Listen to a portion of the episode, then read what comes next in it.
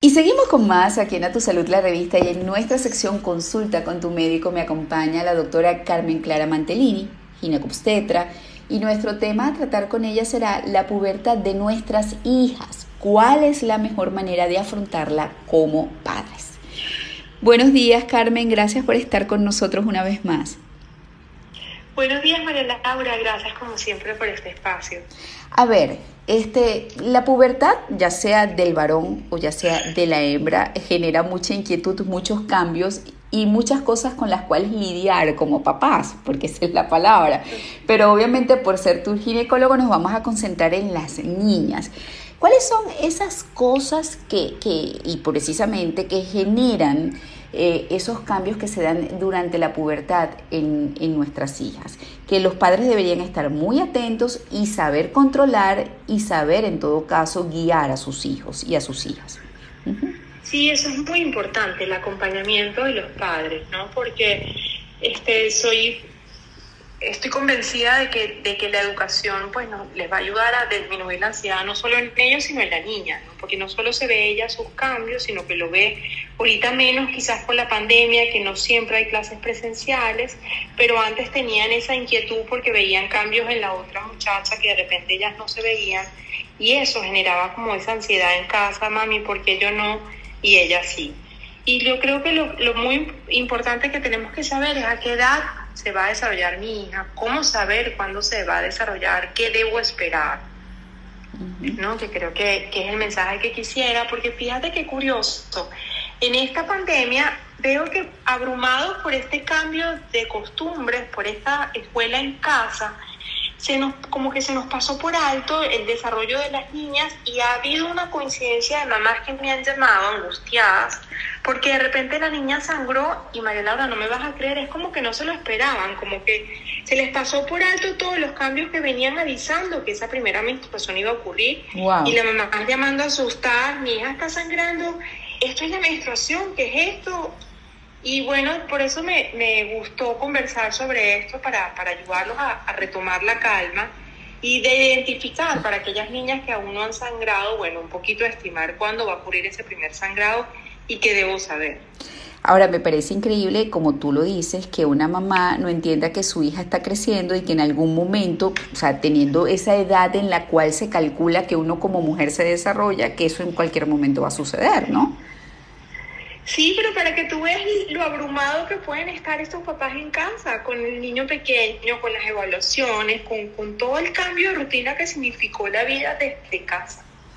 Sí, ahora, a ver, ¿qué hacer como papá o mamá cuando mi niña, mi niña se está desarrollando y está pasando a la adultez?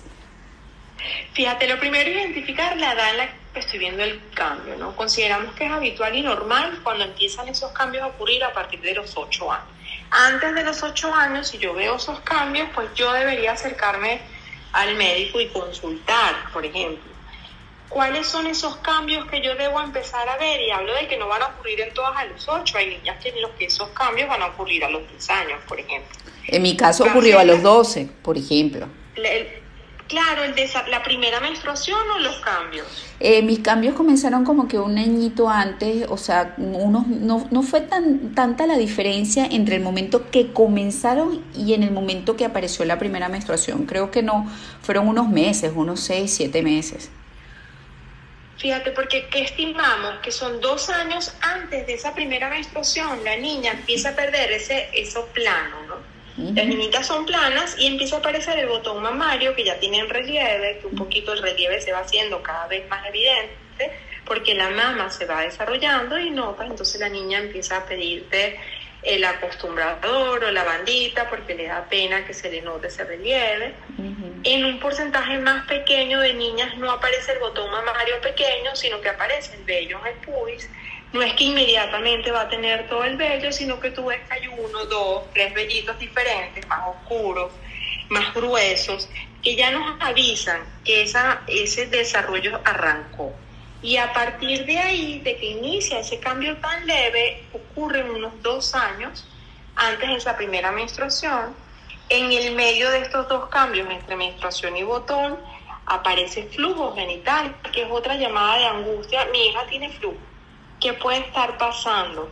Ese flujo no es más que una respuesta a las hormonas del ovario que nos avisan entonces que esa primera menstruación es prácticamente inminente. O sea, que puede ser, el libro va a decir de seis meses a 12 meses, pero tú sabes que es inminente. En cuestión de meses desaparece ese flujo en la ropa interior de la niña, la primera menstruación está por ocurrir.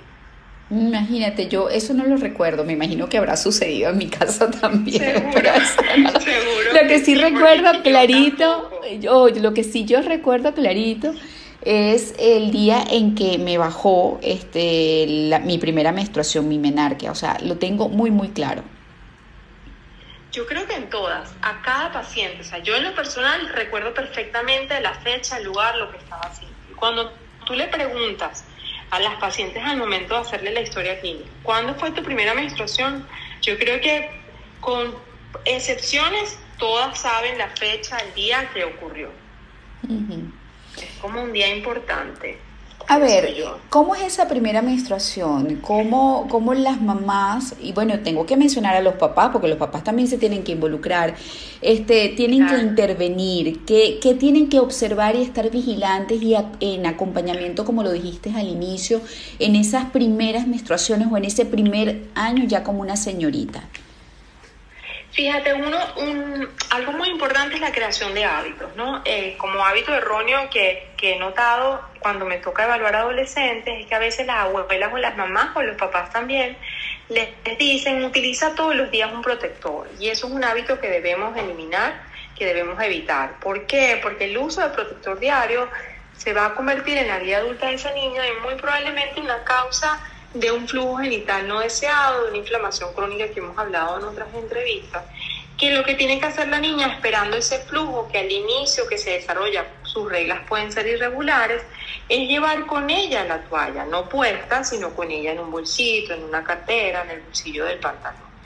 Y lo otro del acompañamiento es lo que acaba de decirte, si las reglas van a ser irregulares, aprender a notar cada cuánto ocurre esa menstruación, porque la mayoría de las niñas suele volverse regular muy rápidamente y en las niñas en que no es regular también anotar para ver si este a ver hay una regularidad en eso que ellos piensan que es irregular ¿por qué te lo digo así? porque en las adolescentes estimamos incluso normal que la menstruación le pueda venir cada 45 días ¿ves? no nos parece anormal sino que es parte de la inmadurez de su sistema pero si no lo anotas, no vamos a saber que eso está ocurriendo de esa manera. Mm, ok, no, sí, definitivamente. Además que, bueno, a mí me pasó cuántas épocas yo no notaba y, y de repente cuando me preguntaba la ginecólogo o el ginecólogo en, en su momento, este, ¿cuál fue, ¿cuándo fue tu última menstruación? Tú dices, ¿qué?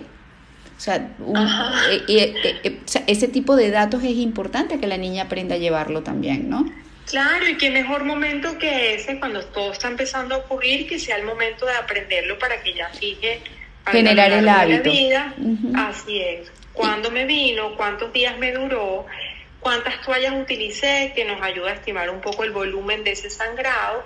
Y así vamos generando ese hábito y eso va a ser información que va a ser de muchísima utilidad para el ginecólogo al momento de la evaluación. Y como te comentaba, a veces la adolescente o incluso su mamá cree que la menstruación está muy irregular, cuando le pides que lo lleve en un cuaderno y las citas para verla en 3, 4 meses, de repente notas que tiene son ciclos de 36, de 39 que te mencionaba, que en ese momento de la vida es normal. Y entonces da tranquilidad no solo a la mamá, le da tranquilidad a la niña. Se puede programar y ya sabe que en estos días probablemente voy a sangrar y entonces anda con su toallita y no se olvida ¿sabes? Para que no tenga un accidente y que se manche su ropa porque sangró fuera de casa. Bueno, eh, nos gustaría tener tu red social, la que más utilizas, porque yo estoy segura que la audiencia va a tener muchas preguntas, muchas inquietudes. Carmen. Ay, claro que sí. Estoy en Twitter o Instagram como arroba DRA Mantelini con doble L. Y en ambas bio van a encontrar un link donde van a tener canales también de, de contacto donde me pueden contactar directamente. Bueno, muchísimas gracias a Carmen Clara Mantelini, ginecobstetra, que nos acompañó el día de hoy en la sección Consulta con tu médico. Consulta